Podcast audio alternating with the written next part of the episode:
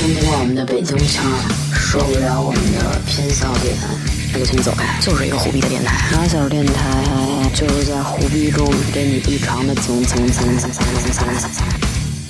如果你还没有加入马小电台微信粉丝群，那你亏大了。马哥后台留言，我们给你拉进去，别错过后边一大波福利。并且获取马小永远也搜不到的那家淘宝店的入口。关于搜不到这事儿，别问我为什么。Hello，大家好，欢迎收听新一期的马尔电台，我是童总。Hello，大家好，我是名词。哎，久违了。啊然后今天呢，我们好朋友佳姐又来了。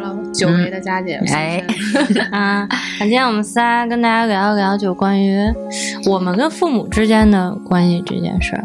对，这个事儿吧，就是我现在回忆起来，我小的时候，嗯就我不知道你们小时候有没有写日记的习惯。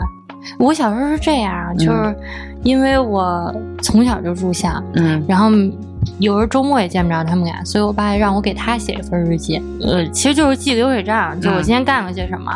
但是我还会跟我当时关系最好的一个就小姐妹，嗯我俩会写一个交换日记。嗯然后那个交换日记我妈看过，看完之后她跟我聊说那个说你们是不是想法太消极了？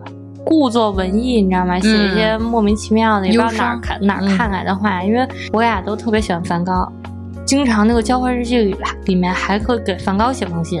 我记得我上初中的时候就听曼森、听阿黛尔、张悬，嗯嗯，什么就是这种，反正都不是不是很积极，确实。嗯，然后有时候抄一些里面歌词，然后就是自己写点什么东西。我妈看完之后就觉得，哎呀，这小孩怎么这样啊？那种，嗯，小时候没有那种顾虑，就是我怕他们看我日记，因为他们也不看。就是我有几次我都想跟他们分享，就是想展现，你看我这字儿现在写多好 看。嗯他们说那是属于你自己东西，不看。啊，那还嗯没有，我是根本不写。不是，我不知道啊，可能是因为我爸妈就是太少能见着我，他就会在能见着我的时候疯狂的去窥探我的隐私。嗯，嗯你知道我比较怕别人看我隐私的东西是钱，从小到大都是这样。就是小的时候可能平时比如说做劳动的钱。奖励我什么的都可以自己攒着放里边，但是他们其实出发点，现在我明白了啊，就是其实是怕我没钱花，就会问问我你那小金库多少钱啦？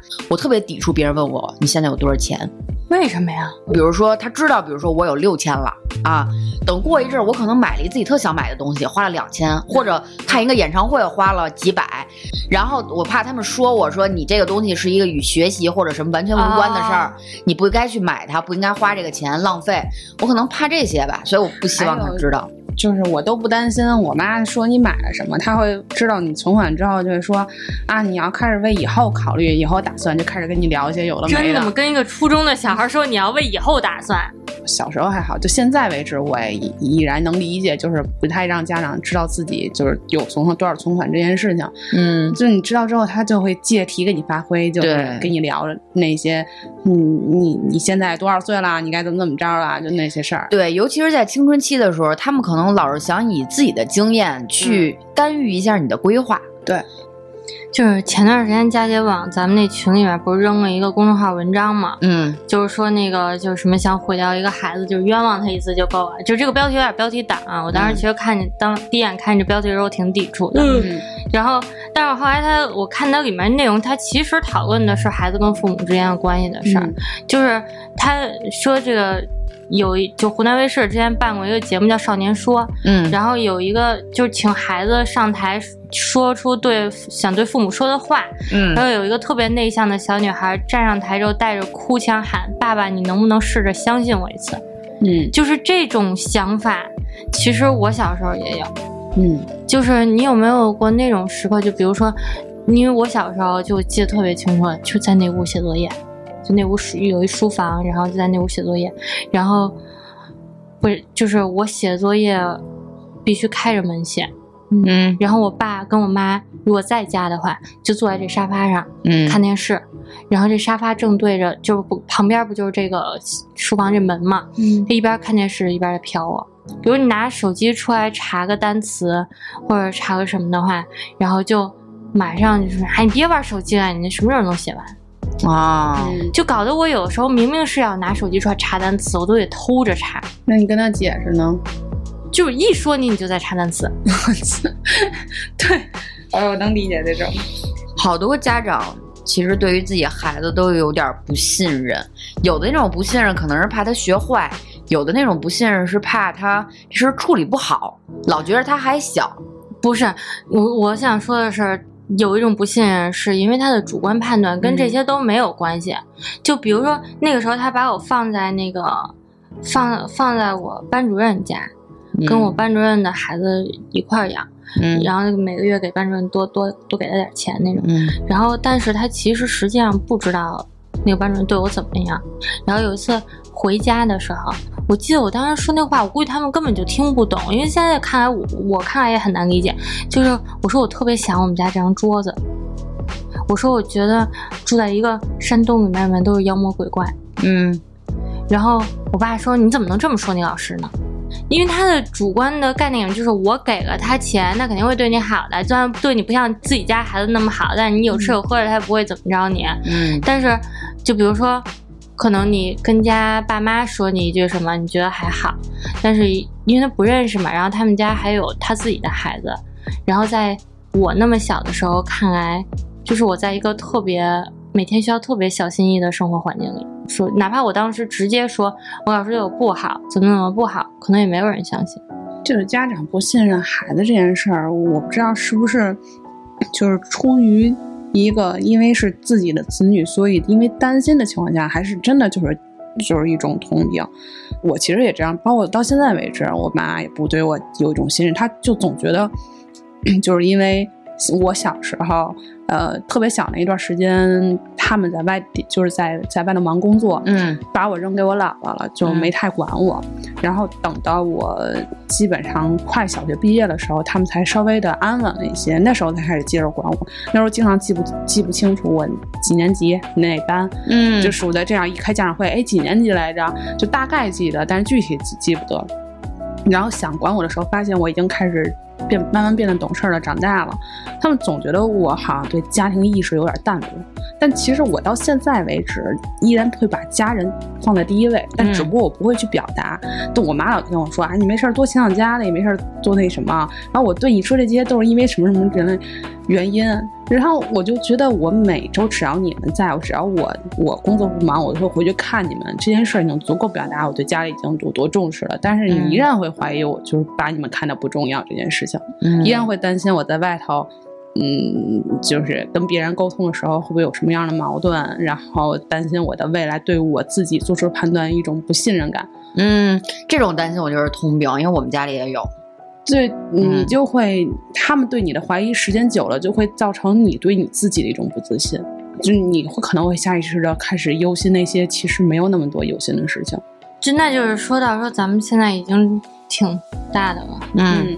但是依然就是小的时候，我不知道父母是不是看你还是孩子，还是怎么的，他就是觉得你没有人生规划。我很多时候看我姥姥说我妈的时候，嗯，我都会在旁边帮腔儿。我说姥姥，我妈都五十了，她能不知道这些吗？我姥姥说啊，那她还这这什么都入秋了，冬天了，还老光着屁股跟家怎么着？就是就是各种吧，就是明显就是感觉是在说小孩儿。嗯所以我觉得这应该就是父母对孩子的一个通病，无论这个孩子到多大岁数，在他们眼里都是孩子。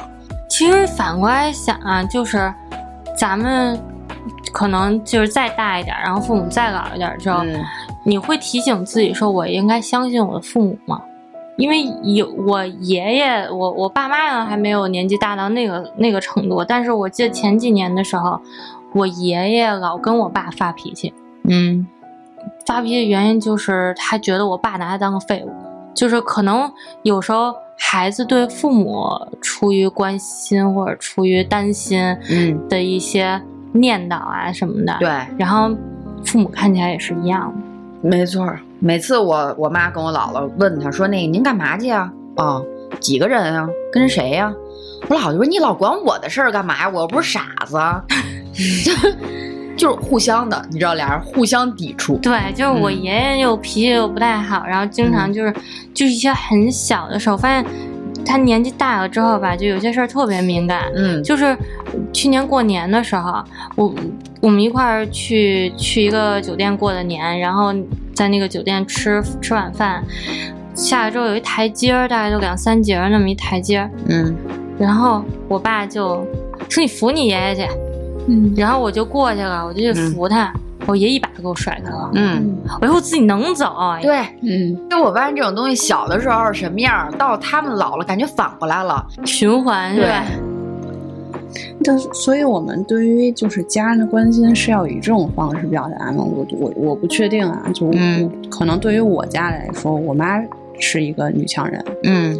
嗯，家里基本上主要的嗯就是薪资来源都是来源我妈，就就赚的比较多一些，所以他说我的一些东西，会导致我从小到现在为止，我有些做的不好的东西，我不敢跟他说。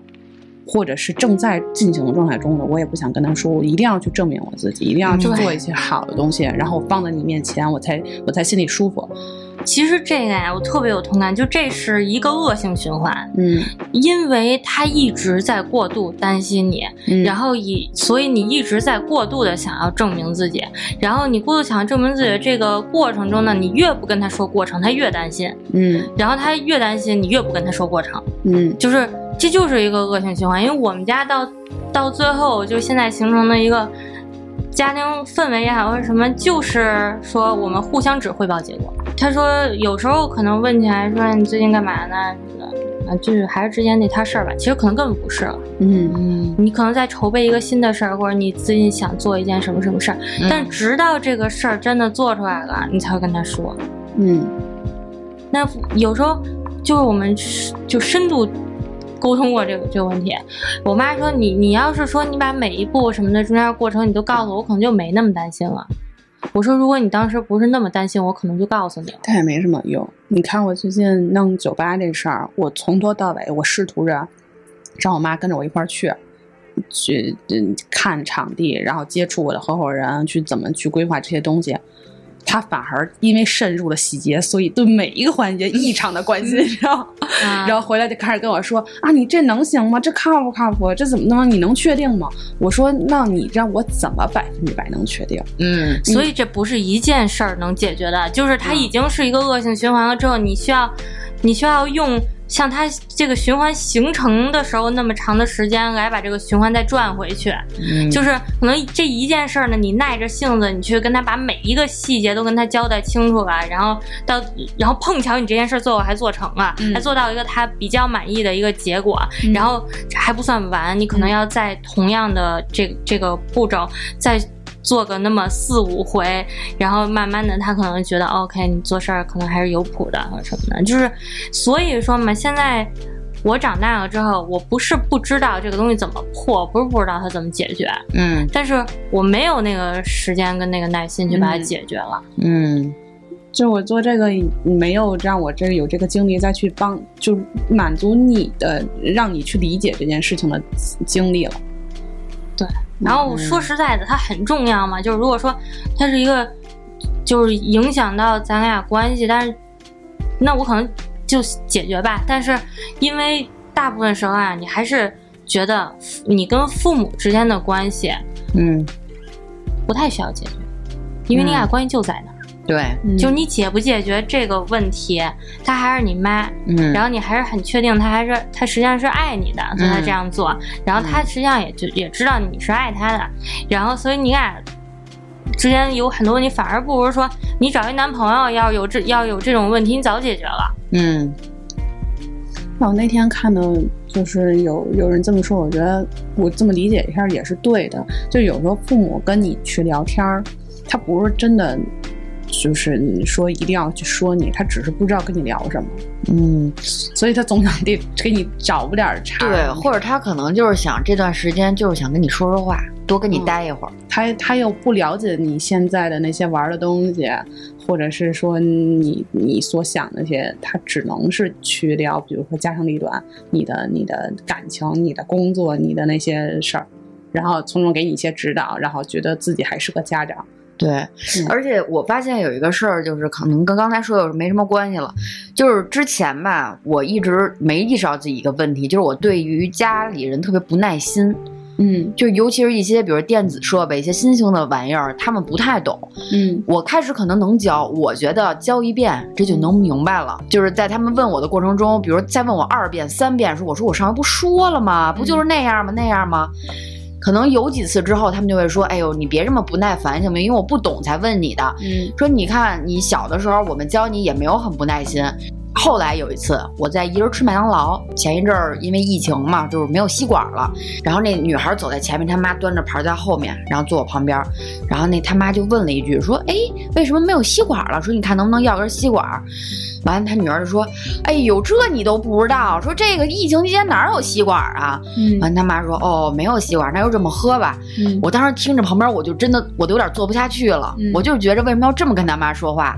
然后后来他妈又问他说：“你吃不吃这个汉堡？嗯你要你要吃哪个？另一个我吃。”然后他又说：“哎呦，说你愿意吃哪吃哪个行吗？说你别这么那什么我，就是嗯他妈怎么做都不对，就是怎么说都不行。”然后我在旁边，我然后我就瞬间就反思一下自己，是不是我平时也是没有意识性的去跟父母可能就这么去说话了。有。就是嗯那种感觉，还是你控制不住的。就是你明知道自己不耐烦，但是你就条件反射的会会这么着去。对，尤其说前一阵儿，因为我姥姥查出点儿病嘛，完了我知道这事儿以后，我们家就说怎么哄着她高兴怎么来。嗯，然后我姥姥跟我说那个，呃，彤彤这个几点了？十二点了，该睡觉了。好嘞，睡觉去。然后那个说喝水，嗯，喝，叭叭咕咚咕咚喝。隔两天完了，我姥姥就问我妈。你是不是彤彤知道这事儿了？我 妈说啊，知道了。我姥说我说呢，最近我都觉得这整个人都不太对。然后后来我妈说你好好反思反思你自己吧，平时你怎么丧你姥姥怎么着的？唉，但是你咱话说回来啊，就比如你在麦当劳，你看见那对母女，嗯但是人家实话实说，人家不一定就就觉得怎么着。就你站在一个旁观者的时候，你觉得，哎呀，怎么这样跟他妈说话呀？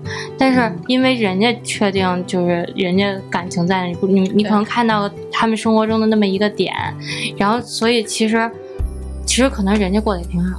我知道是过得挺好，但是其实这主要源于是父母长辈对你的包容。嗯嗯，但是其实你说他们内心不难过吗？也会有点小难过，但是又因为爱你，所以那个东西又可以自己调节。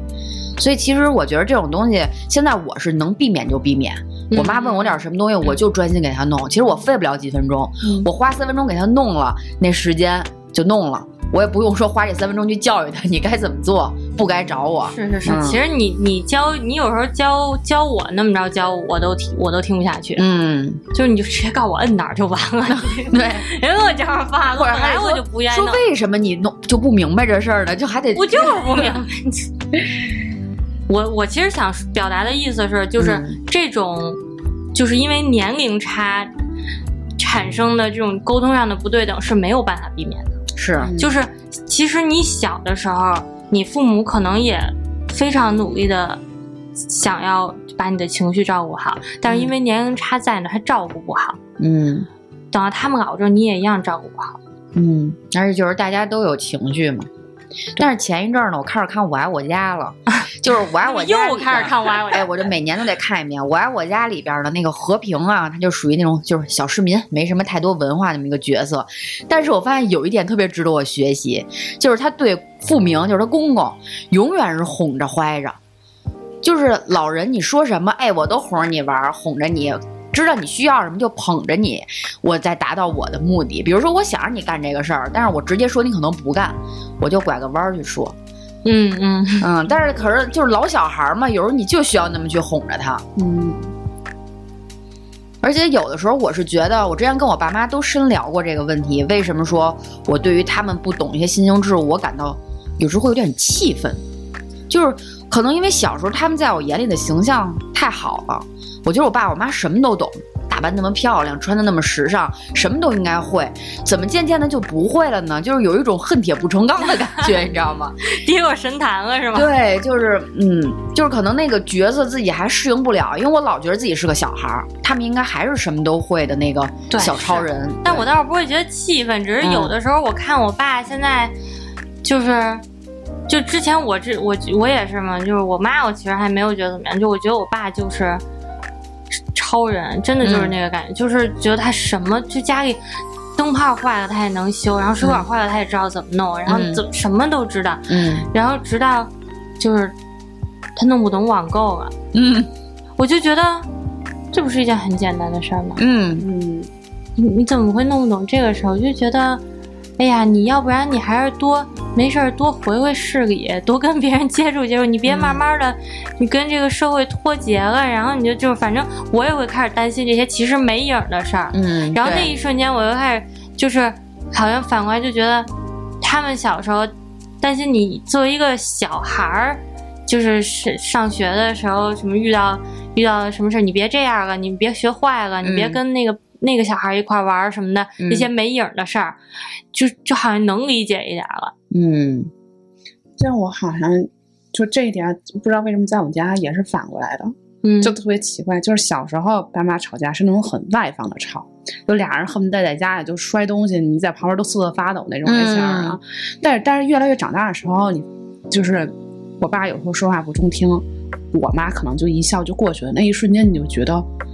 就是我妈，你经历的是什么？你怎么就忍了呢？嗯然后你以前觉得就家里有些什么事儿，可能大大小事儿你可能都知道，但长大之后，就比如说其实爸妈年龄大了，去医院里头可能检查身体体检不是特别好，出来点什么结果了，等出来结果了啊。不好了，然后才忍了半天，才跟我轻描淡写的说了一句，嗯，然后我就心想，你们怎么能就俩人就私自能解决这么大事儿呢？就嗯，这这你你们在就他们现在在我心中的那种感觉，就比起小时小时候觉得他哎就那么回事儿，长大之后越来越发现，就是你们怎么能扛那么多事情，越来越觉得他们的就无所不能。你知道，可能是因为小的时候你根本不知道这个世界上有那么多事情，嗯，就你不知道在他们的世界里面，因为因为我确实是觉得，你像我小时候，连我爸会换个灯泡，我都觉得我操好神奇，就是神说要有光，然后我爸说家里要有光，然后就有光了，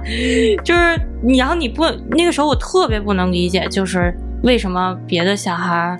每天放学都有人接我，为什么要在学校住一个礼拜，然后周末还要回班主任家？嗯然后后来我大了之后，其实我就是我也二十多，可能因为我爸妈就是结婚结的早嘛，然后我也到他们大概快要把我送到幼儿园的这个年纪的时候，我突然能也，就是我天，你现在要是让我每天到到那个下班那个点儿去接一个孩子放学，嗯然后回家给他做饭，盯着他写作业，然后我自己还有这么多事儿，我根本就忙不过，就是分身乏术那个感觉。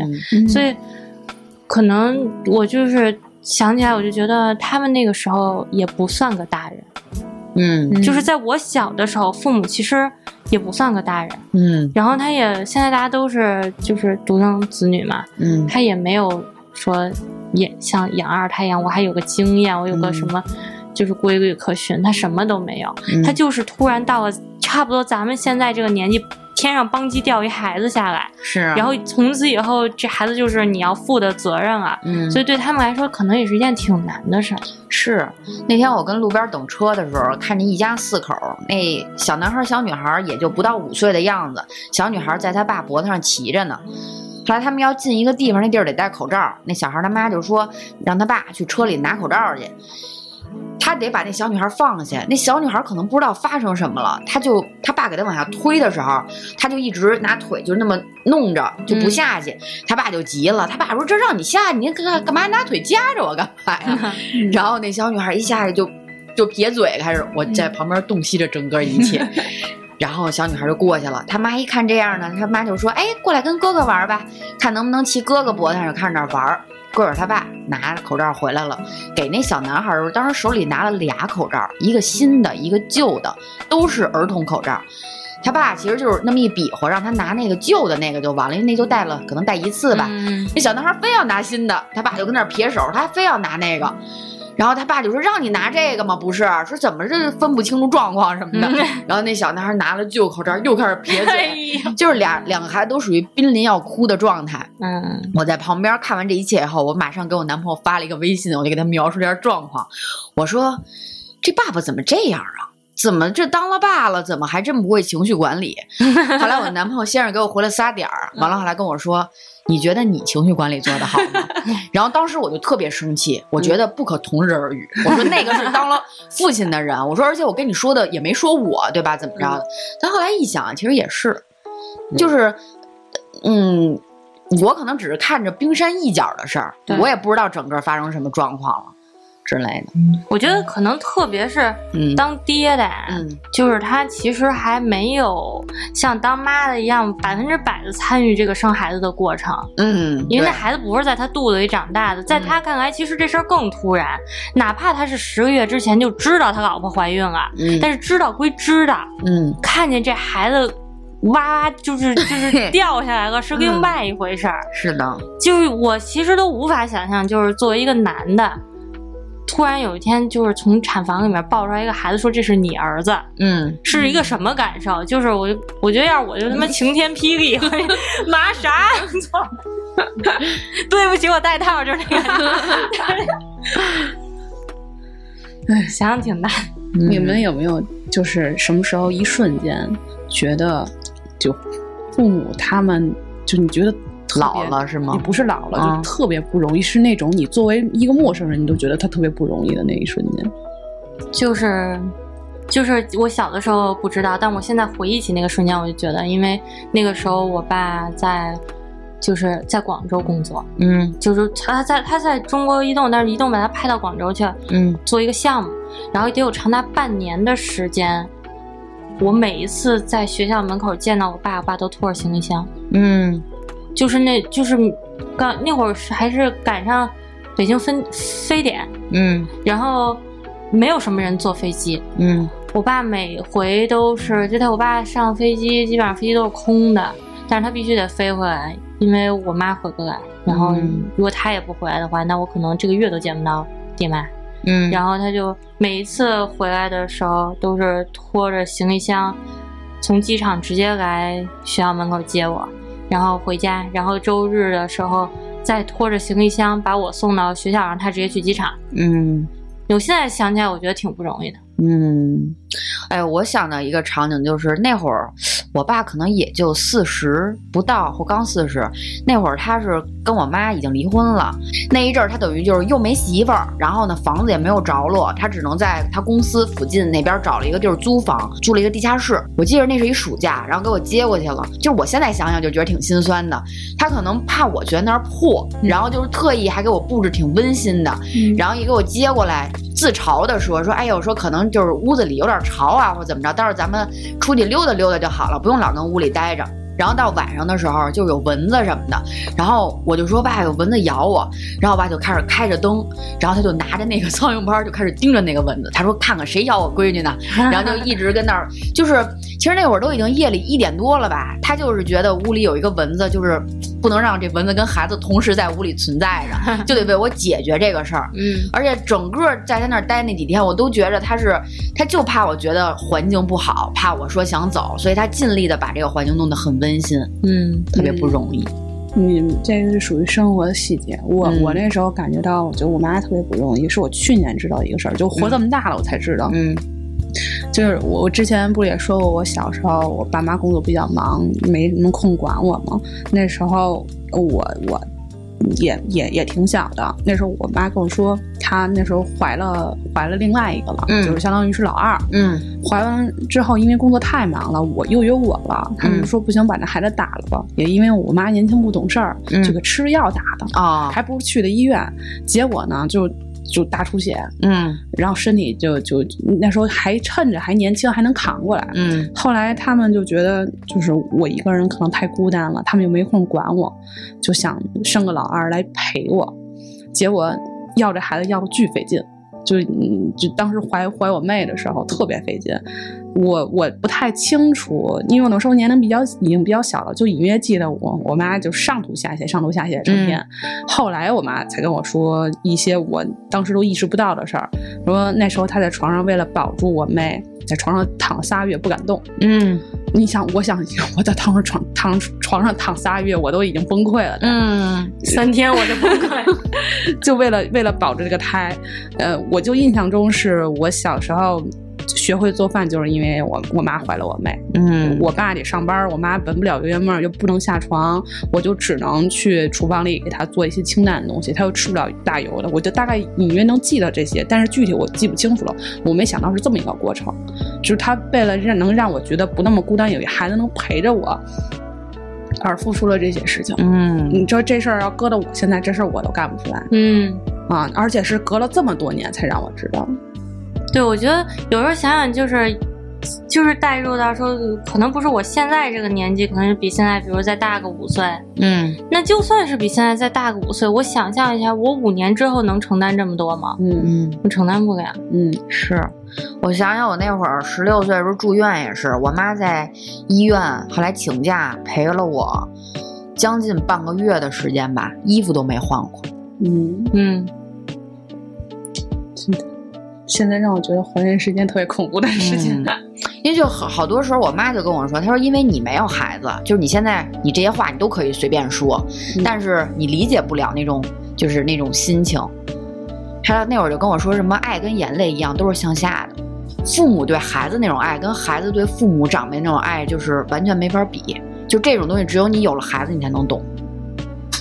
哦，有可能，就是因为确实无法想象嘛。对，我想起有有一个画面，我记得我当时其实也不太清，也是不太清楚发生什么事儿，因为是后来才知道我爸妈那几年就是感情特别不好，嗯。然后吵就见面就吵得不行，但是又因为我就没有离婚，然后就是只是每一次可能假装不经意地问我说那个啊是那个我俩要离婚了，你跟谁啊什么的，然后呢，但是他就那几年就不住在一起了，我。刚赶上我那段时间要高考了，然后我妈就说别就别住学校了，就高考她在天天看着我学习，辅导我学习什么的，然后就让我跟她一块儿住西单那边，嗯我爸自己一人住这边，嗯。然后我爸，这然后我爸就经常在我下个晚自习大概九点多嗯的时候，然后买一杯星巴克站在我学校门口。其实我爸根本不知道星星巴克有什么好喝的，嗯就他也不明白一杯咖啡为什么要二二三三十块钱，就是他就是觉得啊，就是你们小孩爱喝的东西吧。然后完了就买那么一杯，站在我学校门口，然后陪我从学校门口走回枫桥那家，大概就是个一公里。嗯嗯然后完了。再自己开车回北三环这个家来，嗯然后我有一回，我就反正也赶上我当时学习压力挺大的，也不开心，然后我就在就走回西单那个家楼下的时候，然后我就没，我一般来说我就转身我就进门了，嗯。然后我就没进去，我就看着我爸的那个车的，就是我从看着他那个车汇入到就是那个二环的那个辅路，然后慢慢那个车灯就会汇进那些车流里面，然后就不知道哪一个是我爸的车灯了，然后我就站在那儿哭，嗯就我就觉得，唉，就觉得太不容易了。是。你说这个，我一说车，我想起来有一次我参加我一个好朋友的婚礼的时候，嗯当时哇塞，我在车上，因为作为伴娘嘛，我们那一群人都要哭了。嗯就是他也是，他爸跟他妈特别早离婚了，而且是他可能他爸对不起他妈吧，嗯所以一直小时候就不让这孩子见他爸。嗯然后他爸一直在外边做生意什么的，当然这闺女结婚了，嗯得回来了吧？但是就是矛盾到什么点，就是他爸只是来了当时接新娘的那个。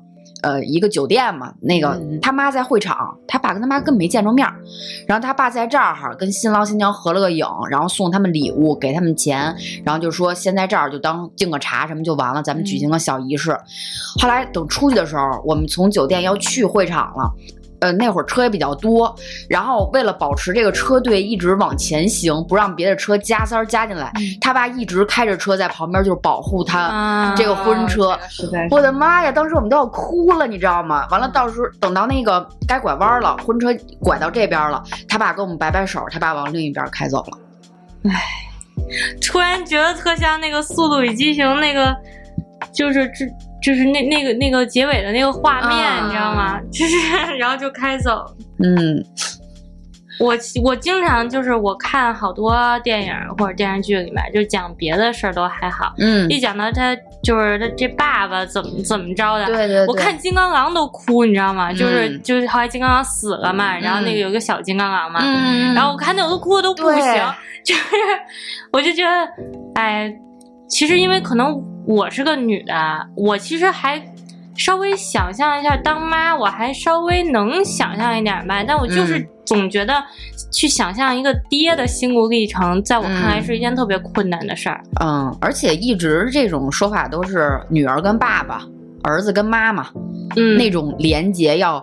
就是不管你跟谁关系好啊，但是那种连接可能是一种本能的连接，而且像我们家，我妈是属于情感非常外露的人，嗯嗯她就每天恨不得跟我说八遍爱我，就是这个，她对我的爱跟对我的好，我们俩都可以随时交流沟通。但是我跟我爸，我就想想，我可能上一次拥抱我爸还是我上高中的时候，对，嗯嗯，然后就没有怎么跟我爸说，我说爸爸我爱你，或者抱抱他什么的。嗯小的时候可能会说，他也会跟我说，但长大了就不会说了。嗯嗯就是有时候想想怎么就从，因为那是那有一天我爸就是我不知道他想起什么来了。嗯然后我就在他那儿去他那儿住两天嘛，然后他突然有一天吃完饭之后，他就坐在沙发上这么看着我，嗯，他说：“怎么就变成这么大了呀？”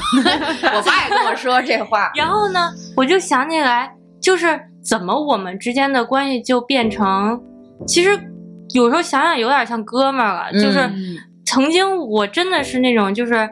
就是爸爸的小宝贝，然后那个送我上校车之前得亲爸爸一下，嗯。然后不亲爸爸一下就没不能走，然后整个那个校车上，我同学那会儿都嘲笑我，因为那时候已经上初中了，嗯。然后说就是趴那个车窗，哎，那还亲你爸呀，然后的，然后就曾经我跟我爸那么好的，然后后来上高中之后，我俩就开始，因为我俩脾气太像了。嗯。我俩上高中之后，就相当于我进入青春期，我俩开始狂吵，嗯。就是吵到就是跟家摔桌子，然后那个说什么那个我爸骂我混蛋，骂我什么那个就是什么兔崽子什么乱七八糟，就是什么都骂。然后完了之后，就那么着吵了好几年，吵到我上了大学，然后关系又好了，但是就是好不成小时候那样了，嗯就是也不是不好，就是总觉得有点客气。嗯，嗯相处模式变了，肯定跟小时候对，所以那天他就说：“哎，曾经还是那种上校车之前还得亲我呢，现在就，嗯。哎，现在让你一个月过来看我一趟，给你累的，就是 那种，就是就是回回不到小时候。就他们就说养一个孩子，其实最高兴的时候，就是他四岁以前的时候，嗯。就是最好是这孩子。”其实他刚会翻身、刚会爬的时候，嗯。你是最高兴的，对。因为他每首先他每天跟每天都不一样，嗯。然后你就能够就跟你玩个养成个游戏一样，嗯你能每天都实实在在地看这孩子，哎，又好像又有点变化了，又多会什么呀？他会会喊人啊，会会认识人啊什么的。嗯，然后等那什么七岁八岁狗头衔的时候，就已经不是很高兴了。对。我记得我那会儿小学的时候长一米二、一米三几的时候，然后我妈还像小婴儿那种抱法抱过我呢。嗯，然后我妈能抱着我，完事我妈说能不能把腿一下这部分砍了呀？说你还回到那么小，多好。怎么那么长？长出这一截儿是哪来的？但哎是，我现在看我妹也是这种感觉。你妹多大我我妹零一年的，啊？嗯所以就是我现在看他的时候，还会想起来他两三岁时候的样子。嗯，我也是，我妹零零年的，然后我就想起来，那会儿就一小胖子，你知道吗？嗯然后跟桌子这么高，然后天天给我姐给我挡给我挡，我说我说你说什么？然后后来好久之后我才知道，他说给我糖，啊然后他说不出来那个糖，然后给我挡。然后突然就有，就是我前段时间在见他，因为我也真的好久没见他。上了大学之后我就没再见过他。嗯然后前段时间我见他的时候，一块儿约着出去攀岩去玩去，他就跟我聊天儿，就说：“哎姐，我最近就是有一男孩，那个就对我挺好的，我不知道，你说我要不要跟他好呀？”我当时听这话，我就你就觉得她什么还不不是我说怎么叫对你好啊？嗯 怎么他干嘛了？他就算对你好啊？嗯就是他对我真的挺好，因为我上一个男朋友对我不，我说你上一个男朋友对你不好，有多不好？然 后我妹后来都不想跟我聊天了，就是聊不下去他觉得你，哎，我还跟想跟姐姐聊会儿，是因为我觉得姐姐是一个过来人，她应该懂这些。结果怎么还跟我妈一样？就你作为一个过来人的时候，你觉得你比他经历的多，你比、你比他踩的坑多，受的伤多，嗯，然后你就会本能的去觉得你什么都不知道，所以你你即将前面就是悬崖，我得悬崖勒马，你就是那马，对你知道吗？就是我得我得把你拽在这儿，因为我有这个责任，有这个义务。我对我妹如果都是这么想的话，那当时我跟我爸聊嗯我前前男友的时候。我爸，我现在想起来，我爸的那个反应简直就是仁至义尽。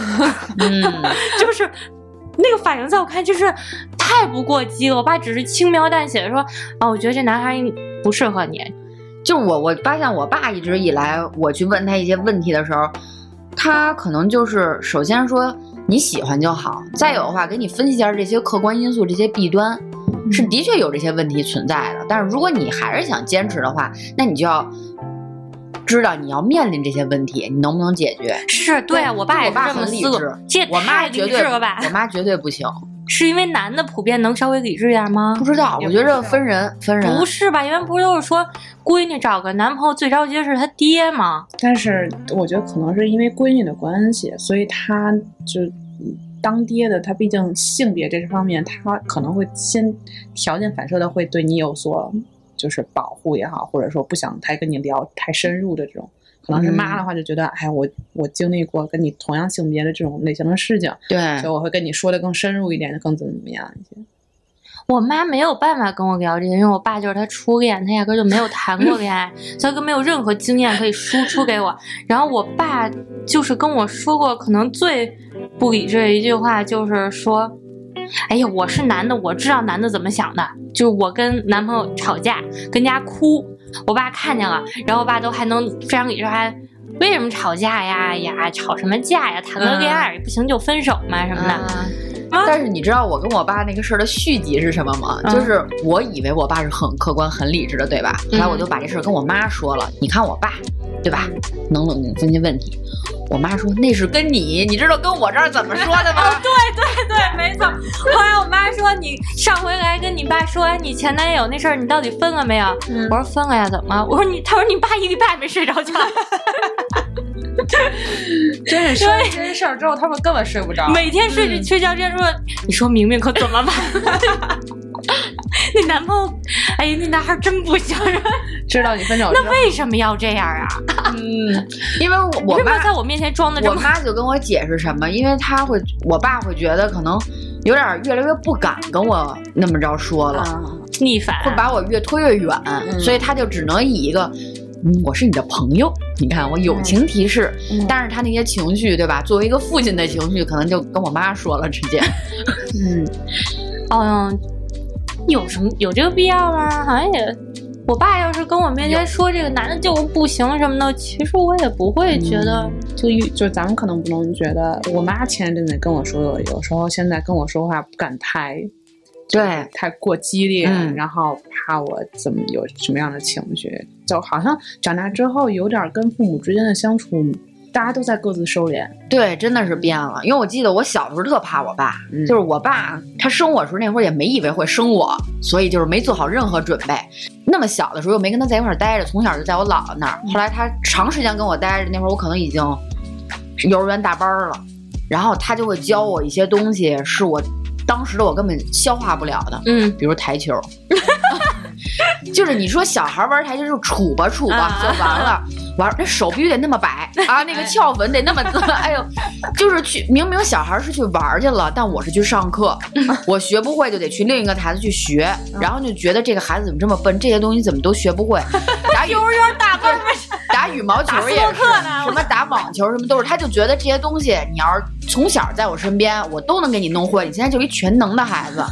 啊以至于什么，就是各种事儿吧，可能去亲戚家，我跟他一块儿串门，我都胆战心惊的。过节的时候，表演一个大，如果有我妈去了，我妈就能帮着缓和一下气氛，或者护个犊子什么的。嗯但如果跟我爸去了，我我要变成一个特别守规矩的人，就是人家给我一个苹果，谢谢，我就开始吃，谢谢。嗯，然后说那个大人都没动筷子呢，可能别的孩子都已经说啊妈，我饿了，吃这个。我爸说你不能动。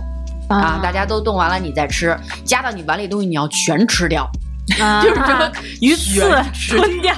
这 这就是骨头吞掉对，就就是各种规矩。完了，如果你可能遵守不了的话，就是我现在都能想到我爸那个脸，就是那个表情一变，就是你干嘛呢？我这屋里人我最熟的就是他，我又不敢招他，我怕他给我比如丢掉或者不带我回去，就特别恐惧。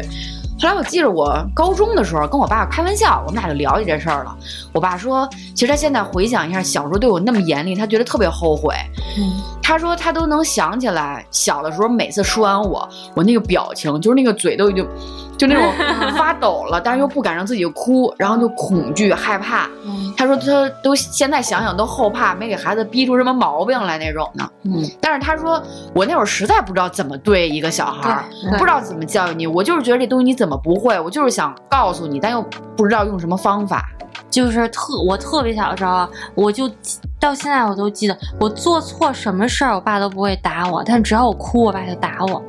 嗯，然后完了，就是他的那个打，就是就那个沙发，当男孩儿养的吗？不是，就是因为他不知道我哭的时候他该怎么办，哎呦，嗯所以他就威胁我。啊，哎呦，他说你要哭了我就打你，所以你不能哭，就这么，其实就就是这么个意思。然后我就记得特清楚，因为这个这个家就是我小的时候那住的那个家，嗯。然后我在学校好像是被老师请家长了吧。那个时候好像是小学，我就一一路上回来，坐在车里，我爸没跟我说话，我那一路就胆战心惊。我就想，我可完了，肯因为我不知道老师跟我爸说什么了，嗯然后就想完了，我回家肯定肯定挨揍什么的。然后完了，我爸就没有一直到就一直憋着，一直憋到这个家门口。嗯我爸掏出钥匙开那个锁的时候，我哭了。嗯，其实就差这么一点儿，我就能回屋哭了，但是就是没憋住。然后我爸突然就急了，嗯就是说就是。说老师跟我说什么，我都没想说你什么，但是你，但我是不是说过不让你哭？为什么要，而且是说为什么要在家外面哭？嗯，就是他的那个想法，就是他总觉得我如果我要哭，你回家哭，你在外面哭就是示弱的一种表现，啊就是更容易被人欺负。他就是不让我在外面示弱，嗯然后。其实可能是一种就是出于男性视角的对一个小女孩的保护，但我完全理解不了。对，然后完了之后进屋，我就趴在那个沙发上，然后把就把屁股那个位置放在那个扶手上，然后我爸就在那打我干巴掌，就是 真自觉。是因为我都就就是那个姿势都趴习惯了，就是 每回进来就往那儿一撅，你就该打了。然后我后来我跟我爸聊起来这个事儿，嗯然后我爸就说。就真的不知道一个小女孩哭的时候我能怎么办。我他说你妈哭我都不知道怎么哄，嗯你哭，而且还是那种没有道理。你说你为啥哭？嗯就是我那时候我跟他聊这个事儿的时候，我都上大学了，我爸跟我急了。嗯，我说你，你说你当时为什么要哭？是你做错理解对，就这么多年，就是这个这个事儿，他就是想不明白。我说这个事儿是我被找家长，嗯是你做错了事儿，你为什么要哭？嗯你又住校，我要是不在那个时候教育你说不不能在外面哭，你天天的你在外面哭，那我能怎么办？嗯，嗯，哎，我发现男性视角好多都是这样哎，而且就你刚才说到那个，就是哭的时候，他们其实是一种不知所措的那种。但他不知怎么会引起就是一股无名火。对，因为我记得有一次，我那会儿小学还是初中，然后我在我爸发小家跟姐姐玩的特别开心，后来他们就说：“哎，今儿就住这儿吧，别走了。”但是我其实内心特复杂，我就想，我爸一个人带我来的，如果这都这点了，我爸可能要一个人开车回家，挺孤单的。但是我又特别想跟姐姐玩儿，然后我就犹豫，我就不说话。那会儿特面，你们知道吧？啊特别面，然后就不说话憋着。然后我爸急了，我爸说：“你要想跟这儿待着，你就说你待着，想走就走，你说话呀，说呀。”就逼我，然后我哇一下就哭了。然后我就是可能也不会正向表达吧，不知道怎么说，完我就哭着说：“我就想跟这儿玩儿。”完了怎么着的？我爸说：“你跟这儿玩儿就跟这儿玩儿吧，你哭什么呀？”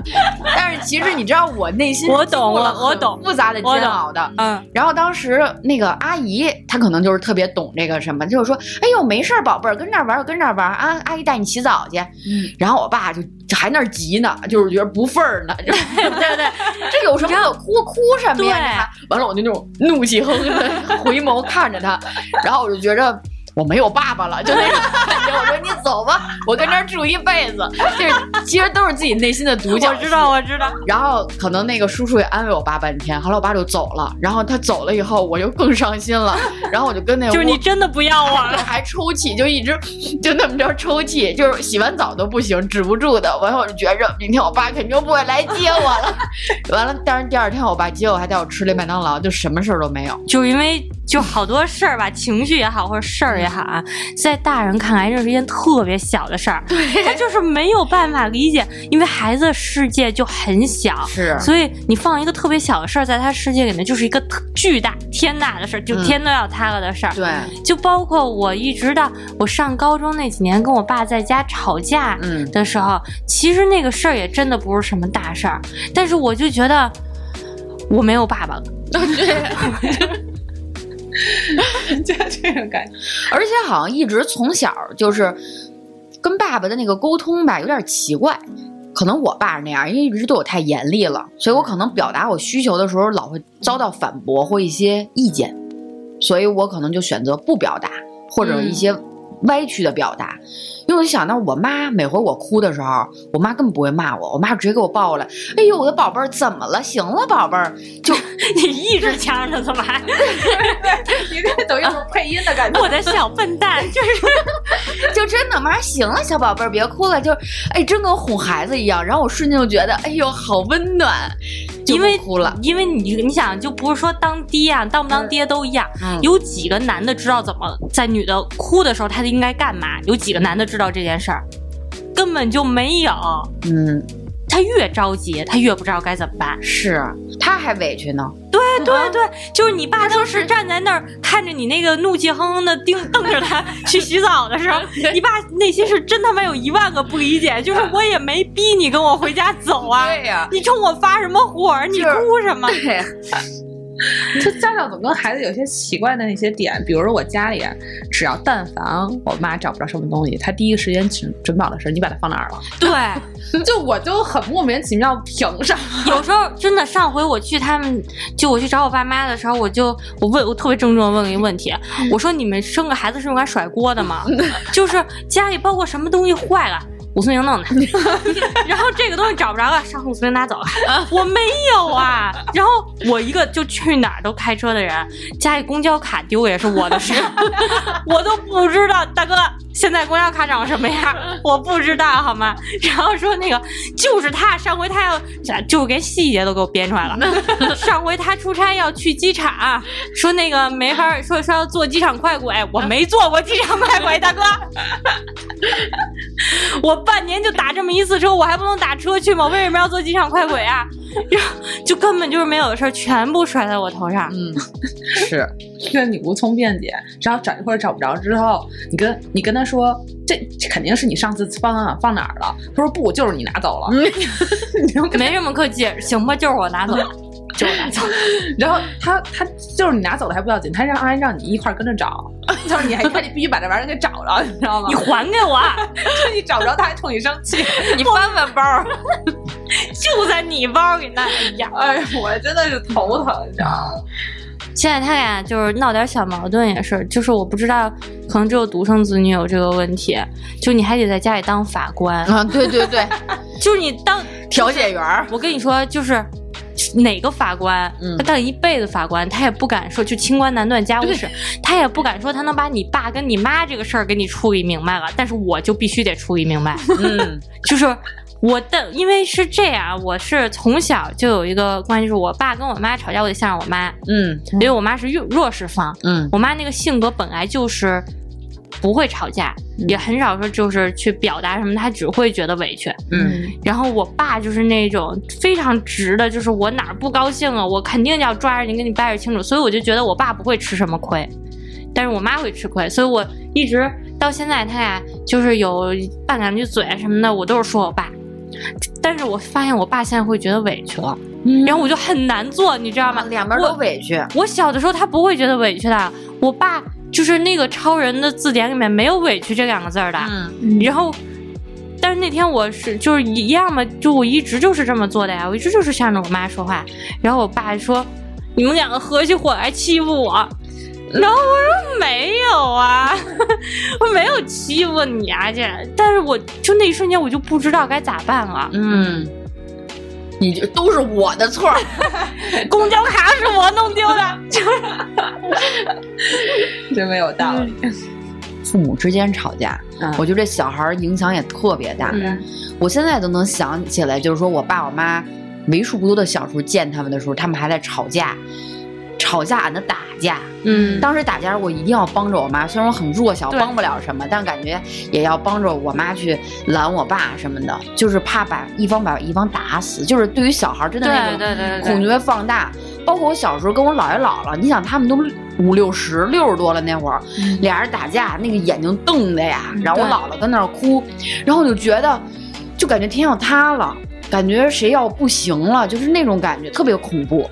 你知道我到为什么到现在，就是我都特别受不了我男朋友跟我吵吵，嗯我也受不了。就是有那种感觉像心理阴影一样。我就是就是小的时候，我把那屋的门关上，再隔着这堵墙都隔不住我我爸妈在这个客厅里面冲对方吵吵。是，然后你怎么跟他说你们别吵啦？就是你的那个声音淹没在那个，就是他们俩嗓门也太大了吧？是，那个时候你就觉得，就是他俩为什么要，就是家里面为什么有人要这样说话？嗯然后后来他们就有一段时间就把我送到我爷爷奶奶那儿，赶上我爷爷奶奶脾气更大。嗯然后后来我长大了之后，有一年过年的时候，然后那个我爷爷奶奶就已经那么大岁数了，还是在那个厨房就俩人就吵吵起来了。嗯我我我爷爷当时就摔盘子，然后就就不吃了什么这那嗯年也甭过什么外边，就嗯俩人就跟那儿吵，然后我就在旁边安静的吃早饭，然后那个时候我爸下楼，我说 我爸说 贺，明明这心理素质，这这叫一个好，就就是，但是其实我当时不是就是。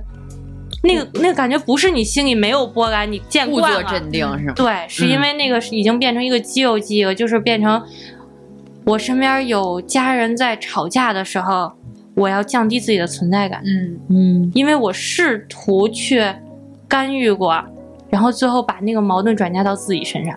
嗯，就我爸跟我妈吵架的时候，然后我爸跟我妈吵完了，然后怒气冲冲的走了，然后看到我在坐在一旁，在一旁弱小无助的在那站的时候，他就说：“你在这儿瞅着干什么？你在这儿哭。”然后我心想：“ 关我什么事？”对呀、对呀、但是没有办法，这个可能是人在，因为就是他们太生气了的时候也顾不了那么多。嗯我就记得我那会儿住在我爷爷奶奶家的时候，他打成什么样？我奶拿着菜刀追我爷爷，嗯，满屋跑，然后多可怕！就是在一个小孩看，我操，他要杀了我爷爷。对，然后然后嘴里面就他们俩骂对方，骂的比我爸妈还要狠。嗯我奶奶一骂我爷，骂的是整个老五家的人。嗯 就是为什么那会儿他俩吵到给我改名儿，就是把我从老五家族谱给拽出来，不不跟那个不走那个文字辈儿，就是。就是我这辈儿的孩子应该都叫武文什么，嗯所以我之前叫武文然。嗯然后我奶奶就是觉得你们整个老武家人都有病，嗯就是。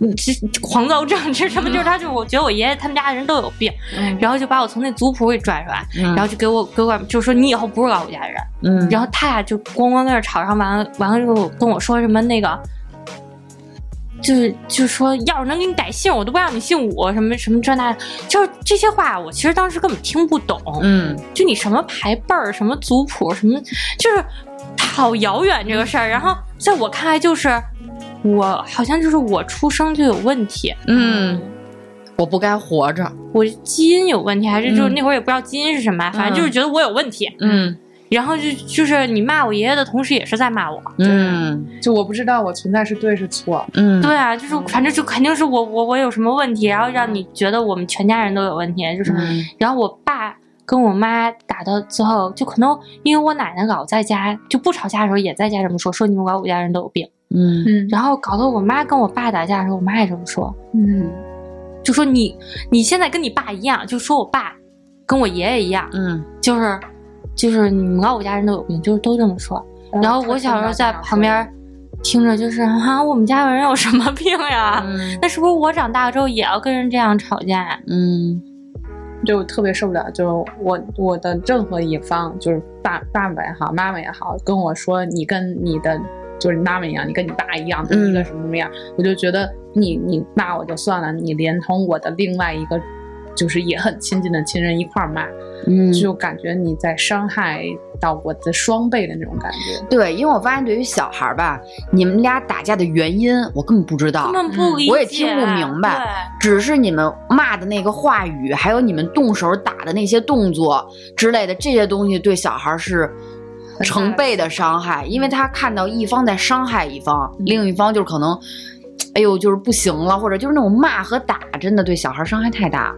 那前阵儿我弟，嗯就是他也是，他现在十岁嘛，但十岁以前，我小姨跟小姨夫恨不得老打架，在家里打完架就不做饭。那小孩背着书包回来，看家里边黑着灯，也没有没有饭吃。嗯然后那天就发生件什么事儿呢？回来还是吵架，没人做饭，一看空气都凝重了。然后小姨就说小孩也挺可怜的，给他做了个酸菜饺子。嗯就做完吧，那个我弟说了，我不太爱吃酸菜。我小姨一下就急了，嗯本来刚才刚跟老公打完，儿子也不认可我，然后就更生气了，然后就问他，行，不吃不吃吧，你今儿考试考怎么样啊？然后结果这时候我弟一下就哭了，嗯，叭一下就哭了，完了就问他你怎么了？我考试没考好，这英语满分三十，我就考了十五，我没及格。嗯然后我小姨说真的假的呀？说那个那你也不至于哭啊，没考试个好，哭什么呀？嗯然后后来我弟就就就是不高兴什么的，然后后来突然间就不哭了，破涕为笑，就开始乐，说那个没有妈妈，我骗你呢，三十满分我考的是满分。嗯然后我小姨瞬间觉得特别恐怖，嗯，就觉得这孩子怎么喜怒无常？你说你把卷子拿出来我看看，一看还真是满分。嗯他就开始跟我弟谈，说你为什么刚才要这么做呢？还有我弟说，因为一进来我看你们都不太对，我看你也很生气，所以我想转移一下你的注意力。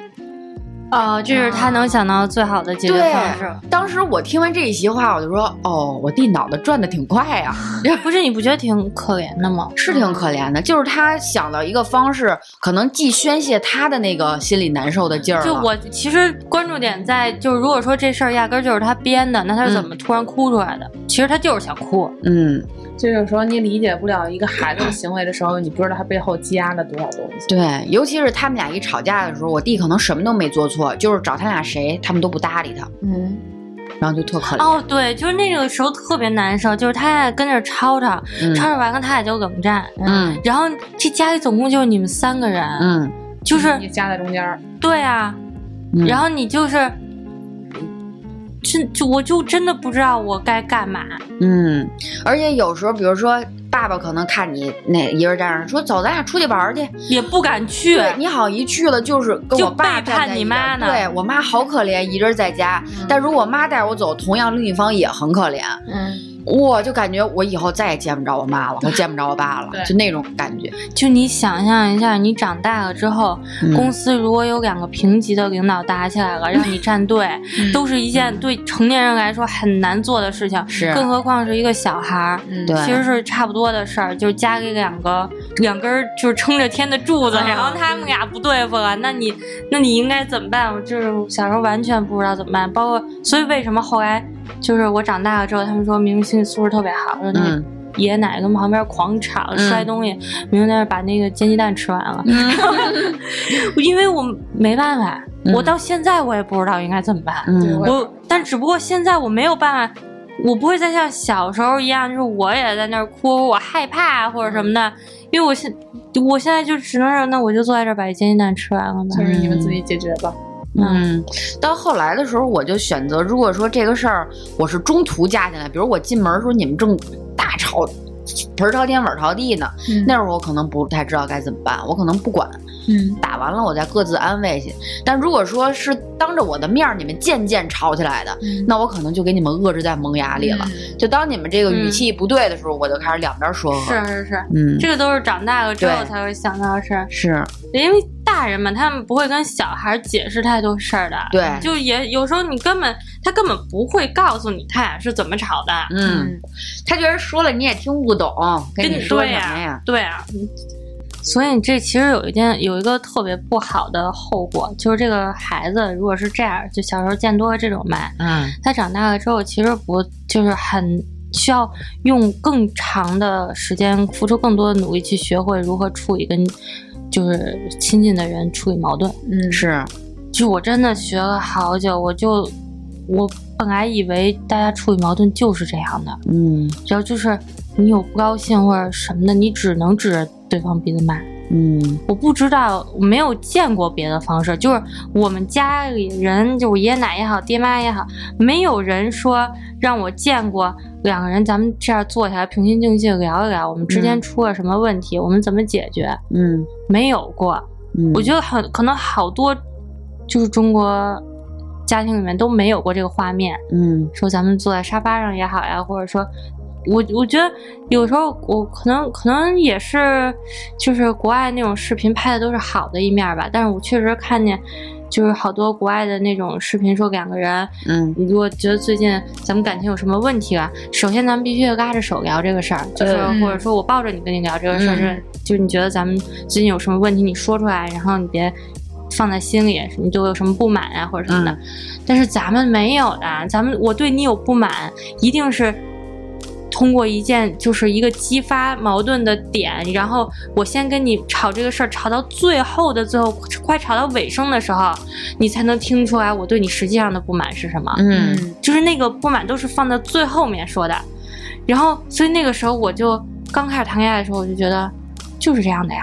嗯然后碰到人家就是可能有想要好好说的，或者说就是让你有有你特别生气的时候，人家说你冷静一下，我们一会儿再聊这个问题，我都觉得就这就是一种不在乎的表现。嗯，你要在乎的话，你你现在就应该跟我吵。没错，嗯然后就真的是好好久，也就是这个样，我觉得就是这个样三年吧，嗯我才学会跟人，就是你真的心里有不满，或者有你觉得有什么问题，你应该怎么跟人对话？我觉得这个事儿太难了，对嗯，对从小这么长大的孩子来说，我是另外一种状况，就是 因为家里曾经这样吵过架，所以条件反射的在谈恋爱的时候，会把自己刚开始的时候会把自己所有的不满和顾虑全都隐藏起来，就是不对对方表达。我能接受的，我先忍着，因为我不想引引起争吵，或者是哪怕让我觉得不安的东西，我会比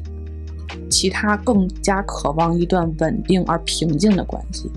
嗯，所以为了能维持这样的关系，所以我忍耐。那个目的是没有毛病的，嗯，但是就就还是说回来嘛，就是你不知道达到你那个目的有一个什么正常的方法，对。你要不然就是吵吵，要不然就是忍着，其实这俩都不对啊，对。嗯。就是没有见过对的是啥。对，然后也是后来慢慢的才开始明白怎么去处理你跟对方之间的这些磨合问题，怎么去正向去表达，怎么去解决，而不是单纯的忍这件事情。嗯但是那是很后来的事情，刚开始的时候就、就会选择你要么就是很爆发，你要不然就是极其的忍着。不在沉默中灭亡，就在沉默中爆发。因为其实我一直情绪管理都挺差的，我包括现在，我还是首先先选择跟人疯狂的交流，嗯，并且可能在，其实后来想想，人说的话也对，你在那个情绪上头了，对吧？你都上头了，你什么都听不进去，这时候你还不选择让自己冷静下来，继续上头，那其实你是在加速自己这个不冷静的状态，嗯，你就给自己那个添柴火呢。自己给自己添柴。对，因为自己事后盘点一下，发现可能对方首先先选择说跟你沟通这个事儿，他说的时候，但是我听不进去，我觉得他在跟我吵吵，他在教育我，嗯，然后他选择不说了，他去冷静，他可能去选择玩游戏或怎么着了，这时候我觉得你不搭理我了，不在乎臊着我。对，臊着我，让我自己散德性。对，等过一会儿人家过来，可能跟我示好了，嗯嗯，我又觉得，哼，你终于知道自己错了，我臊着你。对，然后然后各种丧着人家，嗯等到他再想跟我平和的说这事儿的时候，又回到了第一步，你明白吧？我又开始跟人家疯狂的交流，嗯但每当可能我得经过两三回这样的循环之后，等我一人待一会儿的时候。完全跟他分开，我可能意识到自己的问题了，我再去跟他沟通这件事儿的时候，我才发现我们之前可能浪费了一大段的时间，本来那一段时间是可以无效沟通，干很多事儿的，对。然后，所以他一直在跟我强调，你一定要学会情绪管理这个事儿，这事儿太重要了。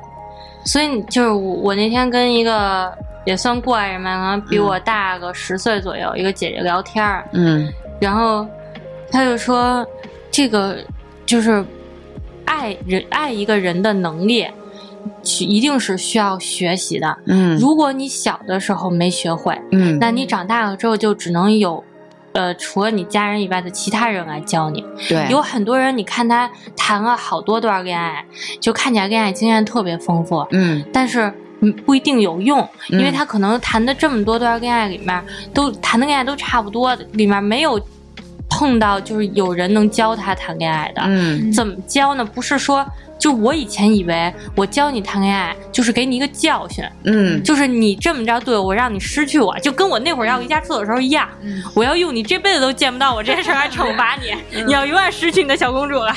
就是这样是没有用，这样教不会一个人谈恋爱。嗯。你唯一能教会一个人谈恋爱的方式，是就是给他看对的事情，对。嗯。就是你你转头离开，给他一个教训，他只会觉得，你看我就是这就是是他的问题，嗯。你明白吧？就是就是不能，就是甚至有有些男的谈了好多段恋爱，然后他觉得女的得出来一个结论，女的就是不能惯着，嗯嗯嗯。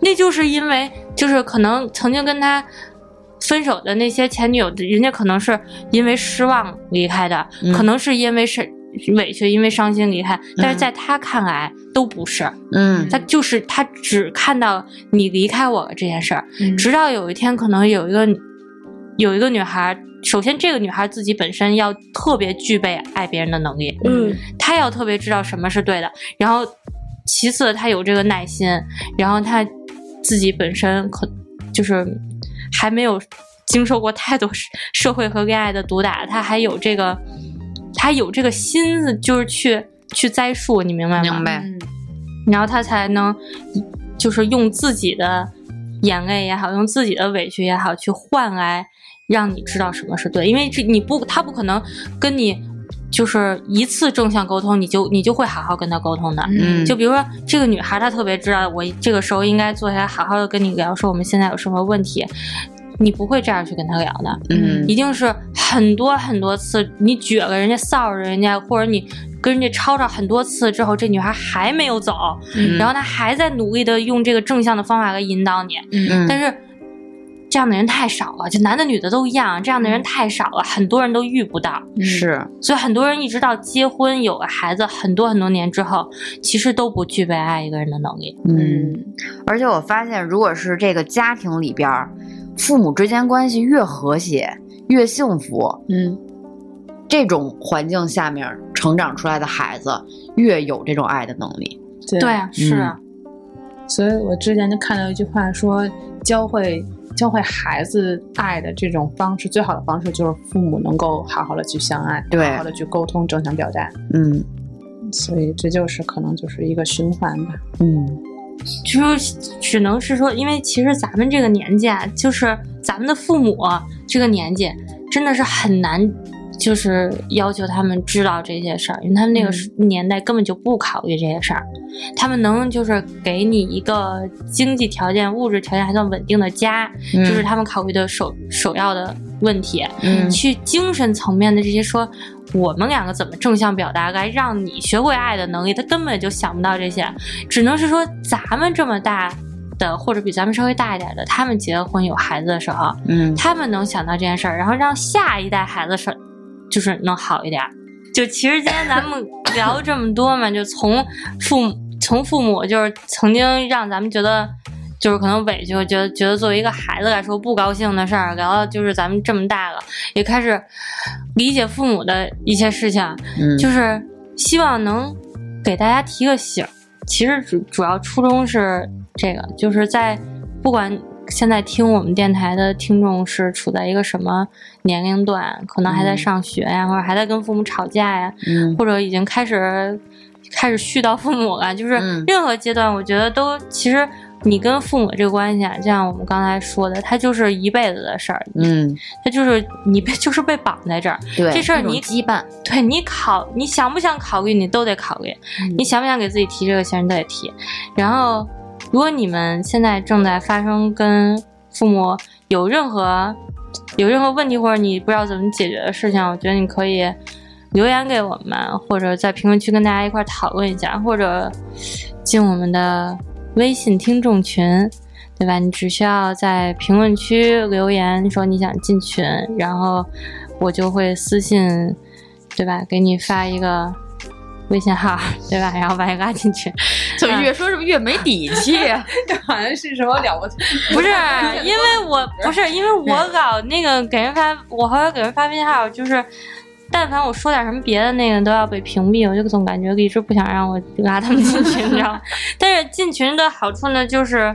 你，咱们可以有一个即时的沟通，就是不不会说你在评论区，然后你发出来了，可能你过两天才会看到我回复你。你在群里面，我们可以就是大家这几百号人嘛，一块儿帮你出一出主意，或者帮你排忧解难，开导一下你。对，而且我们定期会在群里征集一些小素材，这样你可能有一些讲出你的故事，四舍五入去，就等于你跟我们一起录个电台了。对，或者你有想倾诉的东西呢，也可以在电台里听到。嗯，对，还是希望你们能多多进群跟我们互动，然后也能就也对我们优化自己的内容有好处吧？好吧，说的真官方。好，今儿这期就这样吧 就。这样啊啊，嗯，好，拜拜。拜拜。